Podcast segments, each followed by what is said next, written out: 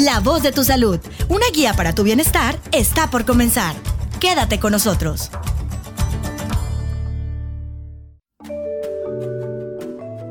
Hola, ¿qué tal? ¿Cómo están amigos y amigas de La Voz de tu Salud? Bienvenidos y bienvenidas a este espacio que compartimos con ustedes con el objetivo de que con la información que te brindamos puedas cuidar tu salud mejor que nadie. Mi nombre es Ismael Piedra y te doy la bienvenida al primer programa del 2020 en La Voz de tu Salud.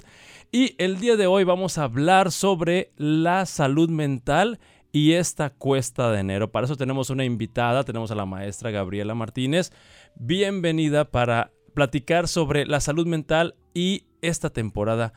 ¿Qué nos puede platicar eh, sobre los casos de salud mental? Me voy a referir principalmente al tema de la depresión.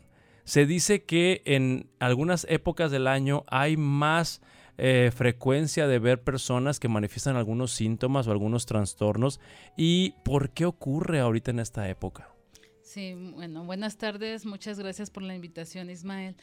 Este, mm, con respecto a la, bueno, que, que este, porque hay más, este, se presentan más situaciones o casos de personas que tienen estas, este, que experimentan estas emociones de, tristeza o de caer en depresión, pues bueno, primero que nada, pues es una época en la cual, pues, este remite a que las personas se junten por las temporadas navideñas, ¿verdad? Entonces eso eh, ambientalmente propicia que, que la persona diga, bueno, todo el año a lo mejor me ocupé de estar en el trabajo, pero aquí en esta temporada de Navidad este, necesito juntarme con mis seres queridos y por lo tanto, pues este, mis seres queridos a lo mejor este, tienen una dificultad conmigo en la relación. Y, y, pues obviamente voltean a ver a lo mejor esa realidad que están pasando y pues obviamente este puedan sentirse tristes porque no tienen una relación eh, como quisieran tenerla, este, una relación familiar pues estable, o sea, donde compartan o hay una convivencia. Sí, déjame ver si entendí bien esta parte, porque eh, estabas explicando que cuando estamos en la temporada laboral, voy a decir así, pues estamos enfocados en nuestro trabajo y respondemos al estrés que nos da el trabajo y eso nos reta y nos enojamos y nos frustramos y, y, nos somos felices también o alegres durante esta temporada de trabajo. Pero ¿no será que cuando estás en la época del trabajo estás esperando con añoranza las vacaciones y la reunión familiar y ya que se acerca, empiezas a decir, ay Dios, este, ¿cómo lo voy a hacer? Y, empiezas a estresarte, pero ahora por lo que no habías pensado, ¿no? Exactamente. y, pasa mucho que a veces en las parejas, por ejemplo, de que hoy la vamos a pasar con tu mamá o, con tu papá, ¿no? Y entonces empiezan esas situaciones donde tal vez como que de conflicto, donde se replantean o sea, como yo soy en una familia, en mi familia, como tengo, o sea, veo que a mi mamá a lo mejor no le he hablado, a mi papá, este, etcétera. Entonces, eh, el, ambiente navideño propicia esa una situación, tensión una tensión oculta, principalmente, exactamente, así como, como encubierta, ¿no? Este, entonces, por ese lado, pues obviamente las personas y especialmente de edad madura, ¿sí? En la edad madura, pues estamos hablando entre los 40, 55 años, donde las personas se plantean qué he hecho de la vida, ¿verdad? O sea, que hacia dónde voy, qué he logrado. Ajá. O vienen también preguntas incómodas, ¿no? Porque cuando se, se reúne la familia, oye, ¿cómo va tu trabajo? Y tú tienes, tienes que decir algo, ¿no? Exactamente. Y me imagino que también eh, me, resonó mucho eso que, que platicas, que eh, la temporada de reunirte con la familia, de repente puede ser, eh, digo, es tan añorada, pero a la vez tan retadora, por decirlo de alguna manera, porque, eh, te voy a poner un ejemplo con, mi familia. De repente, si yo planeo una Navidad, aunque eh, ya voy a, no, es un consultorio, pero voy a explicar mi, situación. Una Navidad, pues tengo que pensar, eh, decir, híjole, mi familiar tal es vegetariano y el otro está enfermo del azúcar y, y empieza a decir, ahora qué sirvo, qué les doy, o sea, me explico, esas, Sí, son- esa- esas- sí. y es un motivo de preocupación Ajá, real, sí. insisto, está oculto, pero es preocupación. Es preocupación. O que Ujú. si la tía le habló y no le habló a la tía. O la tía porque se durmió en tal habitación y cuando llegamos nosotros era para nosotros la habitación. Todas esas tensiones de alguna manera como que plantean así como algo está pasando.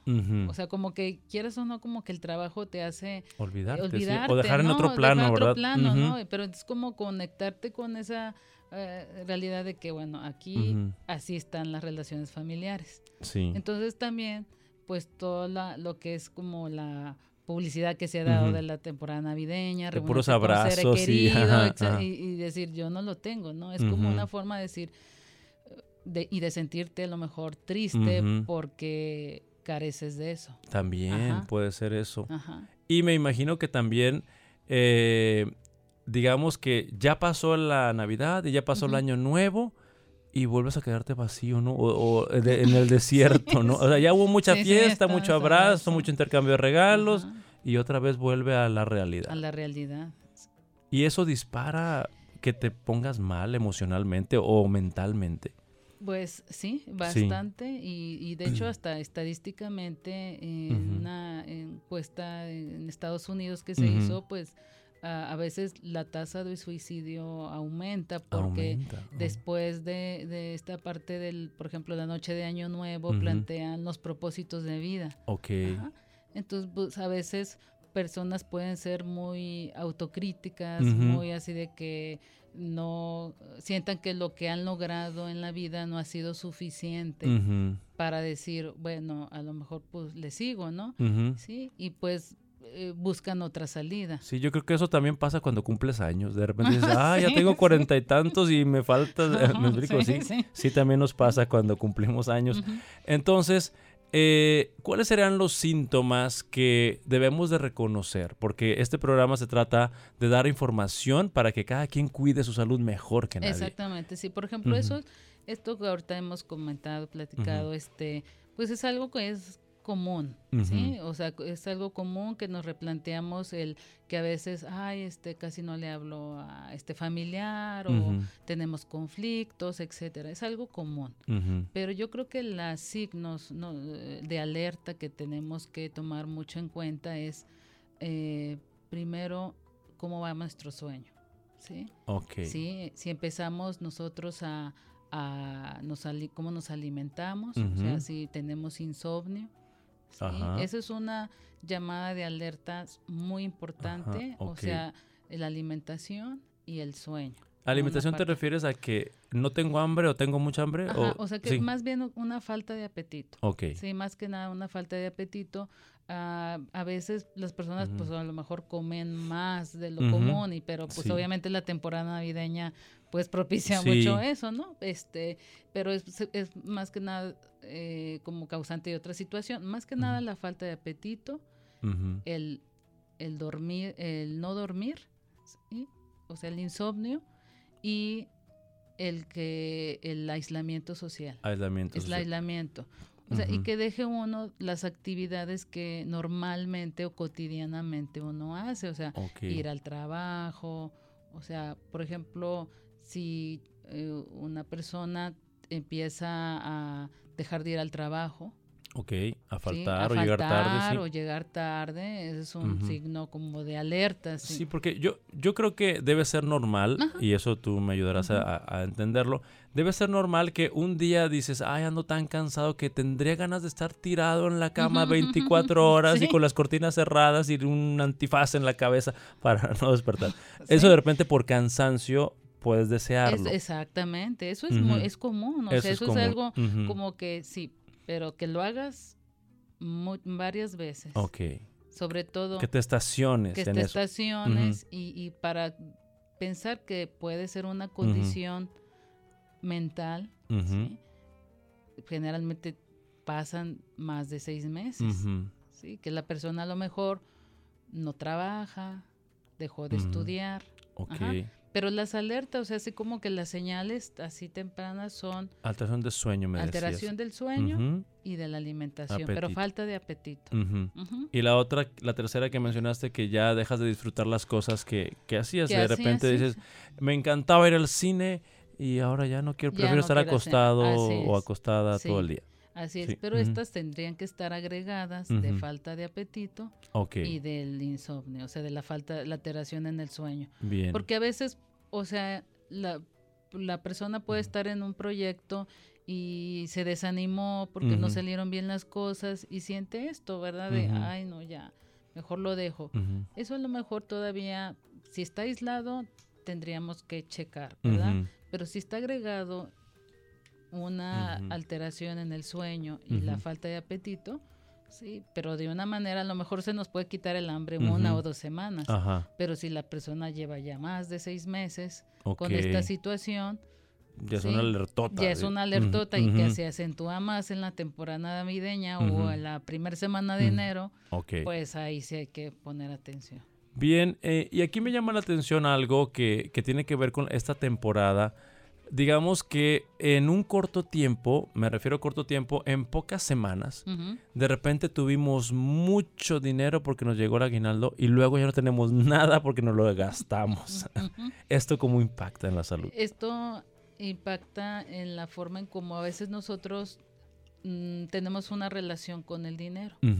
O sea, el dinero a veces eh, social y culturalmente pues representa como una forma de no quiero decir como afecto, como, pero más o menos, o sea, por ejemplo, eh, puede ser como que ya voy a recibir mi aguinaldo y me voy a comprar todo aquello que no me puede comprar durante el año o recibí toda esta cantidad de dinero y voy a ver algo que me trate de satisfacer, de hacerme sentir satisfecho.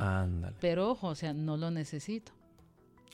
O sea, a lo mejor quiero esos este, audífonos sofisticados, etcétera, pero no los necesito.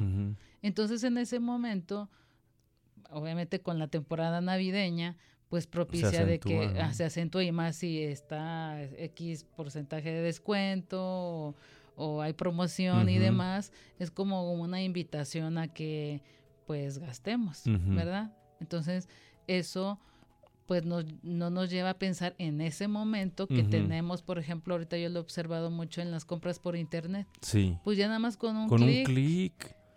Totalmente. Entonces, si piensas en ese momento en un clic, ay, es que lo siento, es que este, lo, lo, quiero, o sea, lo quiero comprar para mí, me lo he merecido, he trabajado mucho, o si no, ya no voy a tener otra oportunidad. Entonces nos conectamos con esa necesidad de, de que de que vamos a perder la oportunidad de comprar esa ganga, pero no planeamos y no pensamos en ese momento, una, que no lo necesitamos, dos, que no estaba en nuestro plan de gastos.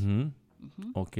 Una persona, em, voy a decir, con depresión, puede ser presa fácil de, el amor al dinero, como lo dijiste, o el afecto al dinero, o a hacer compras. Sí, es muy propicio como es, eh, de hacer como de sentir, perdón, que, que, que esa carencia que tiene, de que a lo mejor no se siente querido o valorado por los demás, pueda buscarlo en comprar, cosas, ¿verdad?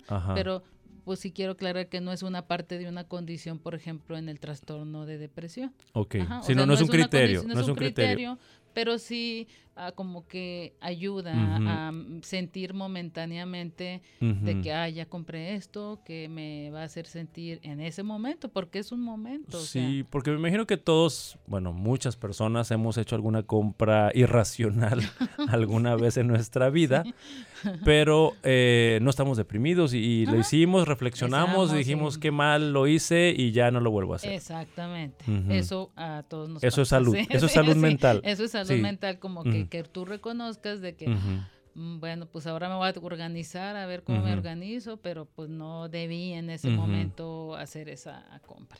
Sí. Pero no es algo de depresión, como tú dices.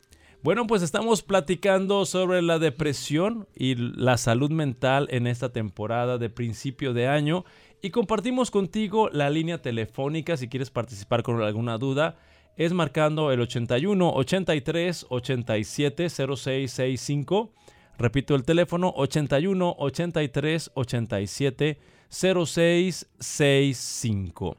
Y bueno, eh, maestra, estamos hablando de cómo la salud mental es importante cuidarla y estábamos hablando antes también de las señales, las señales de alarma. Y quiero preguntarle algo, a ver qué opina sobre, en décadas pasadas, ir a buscar ayuda profesional con el psicólogo eh, significaba un estigma, significaba que te fueran a criticar o a señalar por ir al psicólogo. ¿Usted cree que en los últimos años ha cambiado la situación?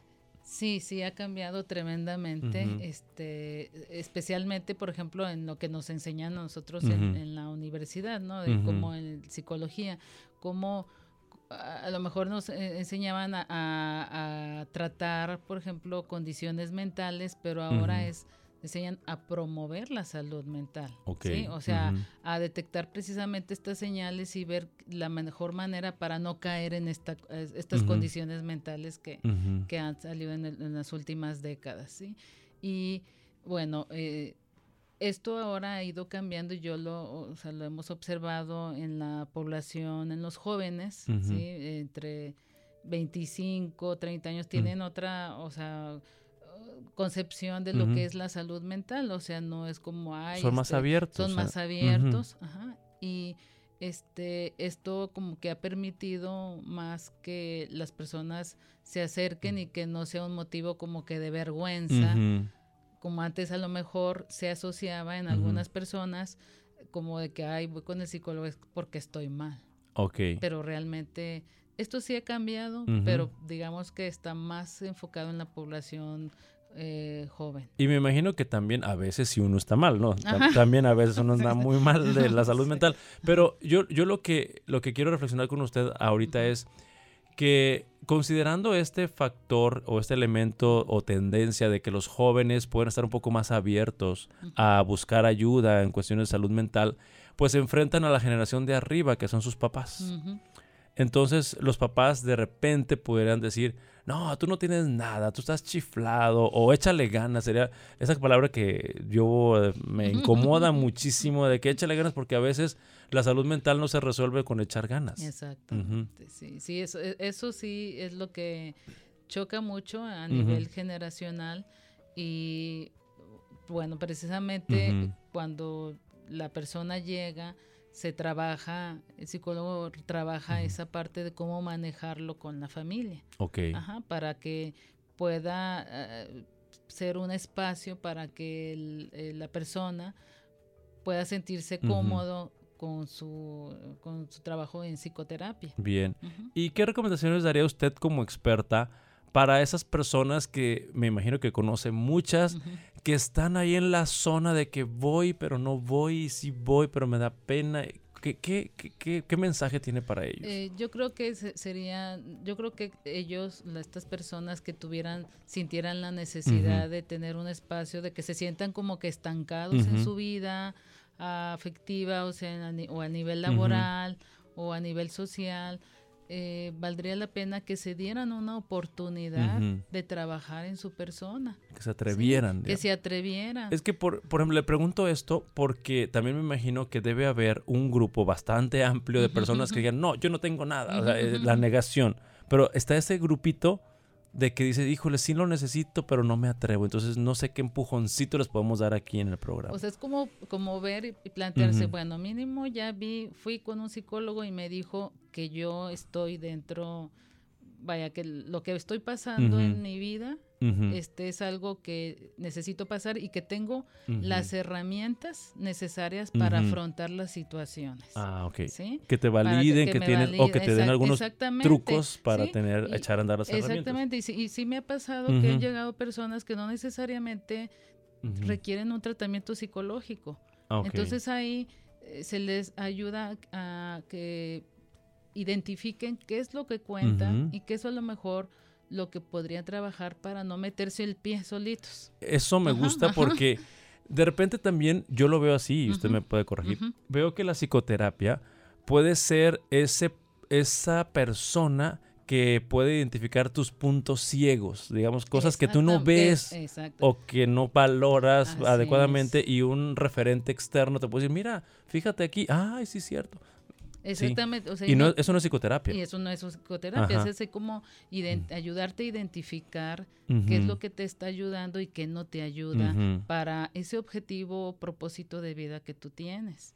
Ok, entonces hoy estamos aprendiendo que no todas las visitas al psicólogo son psicoterapia. Exactamente, eso es bien. importante porque muchas personas a veces se ponen en contacto conmigo y me dicen, es que voy a iniciar una psicoterapia o una terapia con usted, etcétera, y yo les comento, bueno, mira, vamos a ver en la primera sesión si requieres una psicoterapia o una orientación, ya yo te diría, pero pues necesito primero que pues, entrevistarte, y ver que, este, ver eh, cuestiones de su historia de vida, etcétera, para yo identificar esos recursos y qué cosas a veces yo observo y que ese es mi trabajo para señalarlas, no para juzgar. Así es. Y no para tampoco poner una etiqueta o calificar a la persona. Sí. Y bien, ya me, ya me, me dejó bien claro el, concepto para animar a esas personas que están en la duda, que ya reconocen que sí tienen algo, pero no se atreven a dar el paso. Pero ahora pudiéramos abordar a las que están amarradas eh, en negación. O sea, yo no tengo nada, todo el mundo está equivocado menos yo. ¿Qué se hace ahí? Y pasa mucho. pasa mucho y es muy difícil este el, abordaje. A veces las personas llegan, la familia, a veces el cambio puede ser a través de la de los miembros de la familia. O sea, por ejemplo, a veces llegan personas que dicen, bueno, es que mi marido es el que está mal. Y por él, pues estamos mal en pareja. Y bueno, ahí es una cuestión este, diferente, ¿no? Porque en una pareja es como el tango, o sea, tienen que bailar dos, ¿no? Entonces hay 50% de corresponsabilidad, ¿no? En, el, en, la situación de pareja. Pero a veces la, vienen porque un miembro de la familia es el que está... Eh, como dices tú, se ha negado, eh, que no quiere hacer nada y que no identifica. Entonces a veces podemos darle una oportunidad como una forma de, de que vaya en una consulta, ¿sí? Para, y ese es precisamente es el trabajo del psicólogo. Así es. O sea, no es convencerlo, eso sí, definitivamente no es convencerlo, pero es como es ayudarle a que tome conciencia de que no quiere hacer nada al respecto. Así es. Eso uno puede también, hacerlo. También o sea, de que, tome conciencia. o sea, porque a veces puede pasar que ves a una persona varias sesiones y llega a la conclusión de que no quiero hacer nada al respecto. Bueno, entonces que se responsabilice de esa decisión. De esa decisión. Sí, porque yo me imagino, y usted como experta lo vive todos los días, que creo que la, mejoría o el avance en este autoconocimiento y, recuperar la salud mental depende mucho de que si vas por tu cuenta propia, por tu reflexión personal, o si te llevaron obligado. Sí, eso, eso pasa muy seguido. O sea, cuando vienen obligados, a veces se, les, se les indica, bueno, si viene obligado, que venga la persona, aunque sea obligada, o sea, entre comillas obligada, o presionada, o con condiciones, etcétera. Y ya ese es nuestro trabajo. O sea, trabajo a ser consciente que la persona no quiere, o sea, quiere estar en su zona de confort, ¿verdad? Y, y, bueno, y también tomar este que asignar como quien dice las responsabilidades que le toca a cada persona en la relación, ¿sí? O sea, en la relación como, o sea, por decir un ejemplo, si un miembro de la familia, a lo mejor un joven no, no trabaja, Sí, o sea, esperaremos de un joven, vamos a suponer un adulto de 25 años, pues que sea y empiece en su etapa productiva, ¿verdad? Entonces no quiere trabajar, pero entonces piensan que a lo mejor tiene depresión porque no quiere trabajar. Entonces viene la mamá, lo trae a lo mejor a la, de la oreja, lo trae de la oreja, sí, pero entonces a veces nos topamos de que la familia, el entorno ayuda a esa ah, situación. También. Ahorita hablaremos de la familia. Pero antes quiero recordar el teléfono, que es el 81 83 87 06 65, por si quieres colaborar con nosotros con alguna duda o pregunta. Y me llegó una pregunta. Okay. Vamos, ah. a, vamos a dejar el tema de familia porque sí queremos abordarlo antes de que termine el programa. Pero me sorprende esta llamada. Dice que en ellas, esta persona se dio cuenta que en Europa eh, hay una especie de cordón verde con girasoles que se maneja para identificar a algunas personas con trastornos de salud mental y que si sabe usted si en México hay algo parecido. No, no hay. Algo así, algo parecido no hay. E incluso, o sea, a veces sí sería importante, por ejemplo, identificarlo, pero de eso todavía aquí en, México estamos en pañales. Ok. Bien, desafortunadamente. Pero sí es importante porque eso es una, eso, eso nos habla que a nivel sociedad podemos este, empatizar. Hablamos mucho de empatizar con los demás, de ser solidarios y, y, precisamente esa parte de solidaridad, pues si una persona trae colgado este distintivo, pues como una forma no de señalarlo, etiquetarlo, sino de que ser solidario, que a lo mejor... Ser más receptivo e inclusivo, ¿verdad? Inclusivo, exactamente empático, prudente. Ajá, ok. ¿sí? Este, eh, por ejemplo, todas estas cuestiones que ha habido de con respecto a, las personas con espectro autista. O sea, sí, ah, bueno, sí. Pero eso así, en, como una ley o una regla, no hay, desafortunadamente. qué bueno que, recibimos esta llamada para, para entender la, la señalización eh, empática, o decir, es una señalización empática de algunas personas que tienen algún problema de salud mental. Y bueno, rápidamente nos quedan unos cuatro minutos o menos. Eh, yo creo que la familia que rodea a la persona con algún trastorno de la salud mental, eh, principalmente hablando de la depresión, también padece algunas cosas. Sí. Sufre algunas cosas. Sí, sí, de hecho, la, familia en el trabajo en un trastorno o una condición depresiva, eh, se trabaja con la persona de manera individual y en tratamiento familiar. Porque a veces para el éxito, el mejor pronóstico de la persona se requieren de las redes de apoyo y la principal red más directa es la familia. Entonces a veces no se habla de la tristeza o de las emociones en la casa cuando la persona está deprimida, pues ya es de que, ah, ya tienes tu medicamento o ya fuiste a tu terapia y con eso ya, ¿sabes qué? Ya, te ayudé porque ya te pagué el psicólogo, o el psiquiatra o, quien, o quien se requiera. Pero, pues realmente no es suficiente porque la relación, el tipo de relación, o más bien voy a ponerlo así como la calidad en la relación es la que va a influir tremendamente a que se tiene que modificar. Ok. Y estoy completamente de acuerdo que el entorno y la red de apoyo es importante, eh, sobre todo cuando es muy buena y cuando es muy mala hay que trabajar mucho más. Exactamente. Y tenemos una pregunta que yo quiero resaltar antes de que se nos acabe el tiempo. Dicen o hablan de personas que tienen dificultad para controlar la ira. Ok. Entonces, ¿qué recomiendan? ¿Una terapia? O hay algún otro tipo de intervención para el manejo de la ira. Esas personas que son un cerillito que se encienden y... Por ejemplo, bueno, e, eso ha, habido este muy estado estado muy frecuente en la situación de este vengo a una terapia de manejo de la ira. Así ya como que se autodiagnosticaron y ya bien, ¿sí? Eh, realmente nosotros pues somos seres racionales. Entonces, tenemos una corteza frontal que nos ayuda a que, o sea, controlar los impulsos. A controlar los impulsos, ¿sí? Si uno ve, por ejemplo, a veces preguntamos, bueno, ok, es que no controla el enojo, pero en el trabajo, ¿cómo, cómo va? ¿Verdad? Entonces, ahí vemos que el manejo de, la dificultad del manejo de la ira a veces está focalizado en una situación específica. O un entorno. O un entorno, sí. A una situación, o un entorno, a un grupo de personas.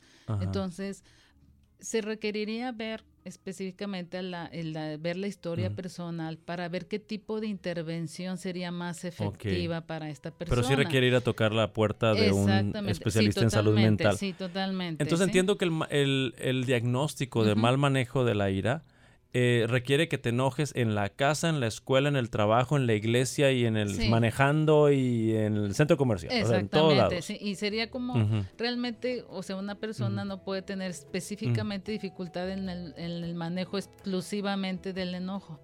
Si les cargamos, Si les cargamos va a haber en otro tipo de emociones y demás, ¿verdad? Pero sí se requiere una valoración previa. Pues agradecemos mucho la información, ya se nos acabó el tiempo. Rápidamente, ¿en dónde la podemos localizar? Sí, muchas gracias por la invitación, Ismael. Este, bueno, me, yo mi, mi, consultorio está en la colonia Mirador, en la calle Martín de Zavala 850, y este el teléfono, el teléfono es 81 19 10 73 95. Perfecto, ya quedó. Muchas gracias, muchas gracias por la información, fue muy valiosa y ya tienes más información, amiga y amigo, para que cuides tu salud mental mejor que nadie. Mi nombre es Ismael Piedra y nos vemos la próxima semana. hasta pronto.